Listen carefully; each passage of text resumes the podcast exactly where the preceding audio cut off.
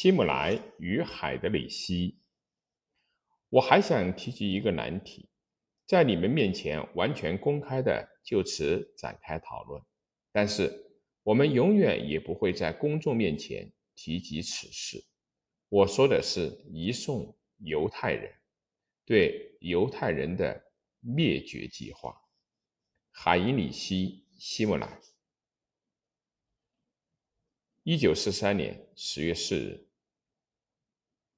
海因里希·希姆莱是人类历史上首恶罪行的主要组织者，即利用行刑队和毒气室大规模的屠杀了六百万犹太人，并焚烧其遗体。希姆莱是纳粹德国仅次于他的上级阿道夫·希特勒的第二号实权人物。他是党卫军的头目、秘密警察的首脑和内政部长，大权在握。他不仅策划了对犹太人的大屠杀，还策划了对吉普赛人和同性恋者的大屠杀，以及对斯拉夫人和其他被视为劣等人的残酷奴役。莱因哈德·海德里希是希姆莱在这些恶毒计划中的。主要助手，他都出，他们都出生于受过高等教育的中上层知识分子家庭，与希特勒完全是两个世界的人。希姆莱生于慕尼黑，父亲吉哈德·希姆莱是一位受人尊敬的校长，他是巴伐利亚维特尔斯巴赫王室的私人教师，母亲是安娜·玛利亚。希姆莱的教父是巴伐利亚的维特尔巴赫亲王，即巴伐利亚王国的叔叔。希姆莱身材瘦弱，喜欢象棋和集邮，甚于运动。跟典型的雅利安人恰恰相反，在一个酒店大堂偶遇离异的玛格丽特·西格豪斯后。希姆莱结婚了，他们有一个女儿，叫做古德人。一战后，他的右翼准军事组织自由团中遇到了后来的纳粹分子。他从一开始就支持希特勒，并于1925年加入到纳粹党。其绝对的忠诚、管理才能和极度的无情，使他在1928年被任命为党卫军的。全国领袖，即党卫军头目。一九三三年，希特勒成为德国总理后，希姆莱创建了便衣情报机构——党卫队保安局。一年，他组织了“长刀之夜”行动，谋杀了恩斯特·罗姆和冲锋队的领导人。到一九三六年的时候，他已经控制了便衣政治警察。令人闻风丧胆的秘密警察盖世太保以及所有穿着制服的警察。一九三九年战争爆发，希姆莱被任命为巩固德意志民族的特派员，负责消除德意志第三帝国的劣等人。他开始扩张集中营，拘捕异己、斯拉夫人和犹太人。九月。莱因德哈德·海德里希下令将全国的犹太人强行驱逐到波兰的犹太社区，在那里，数以千计的犹太人被处决、饿死或者死于疾病。海德里希又高又瘦，动作敏捷，蓝眼睛，金发，臀部宽大如女性一般。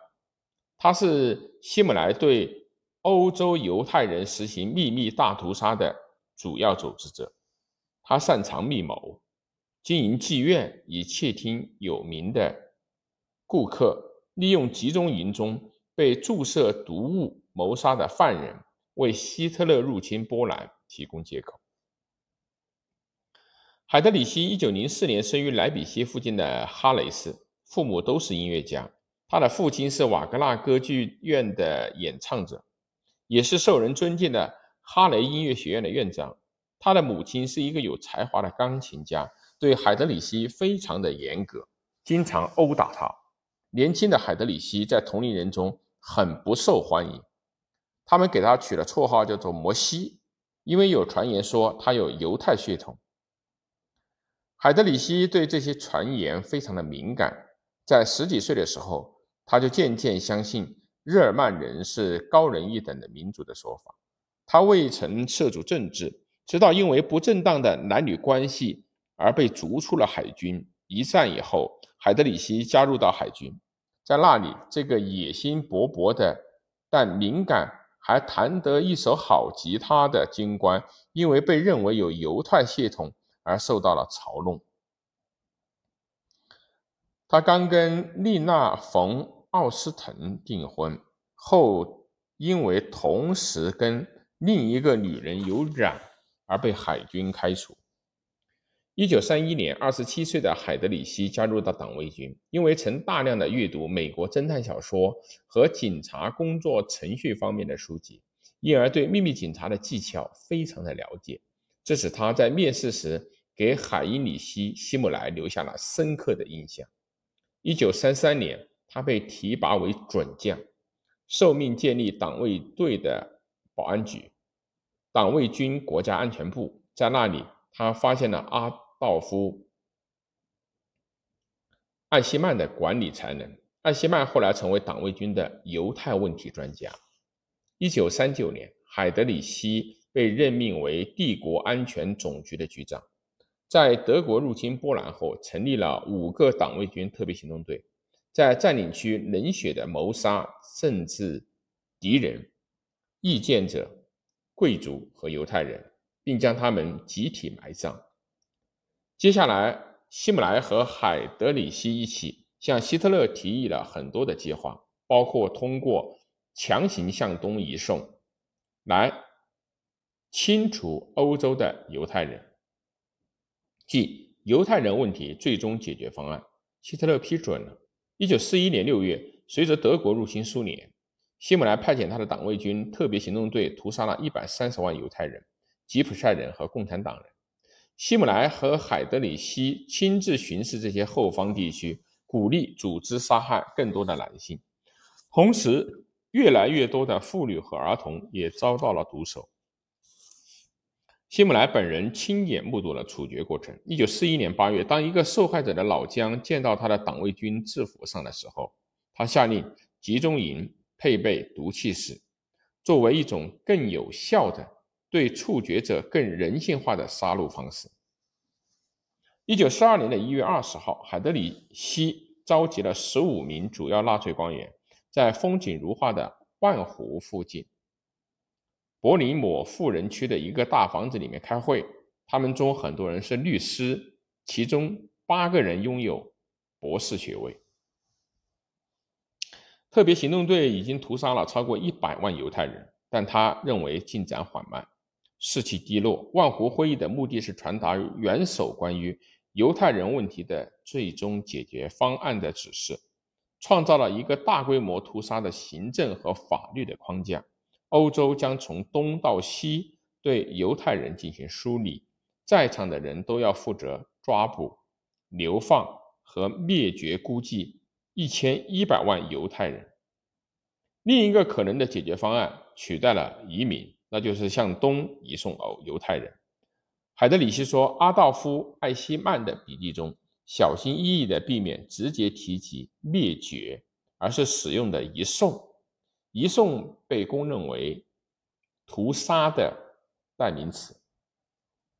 海德里希说得很清楚，在正确的指导下，他执行最终解决方案的过程中，犹太人将被分配到东部合适的劳动岗位上。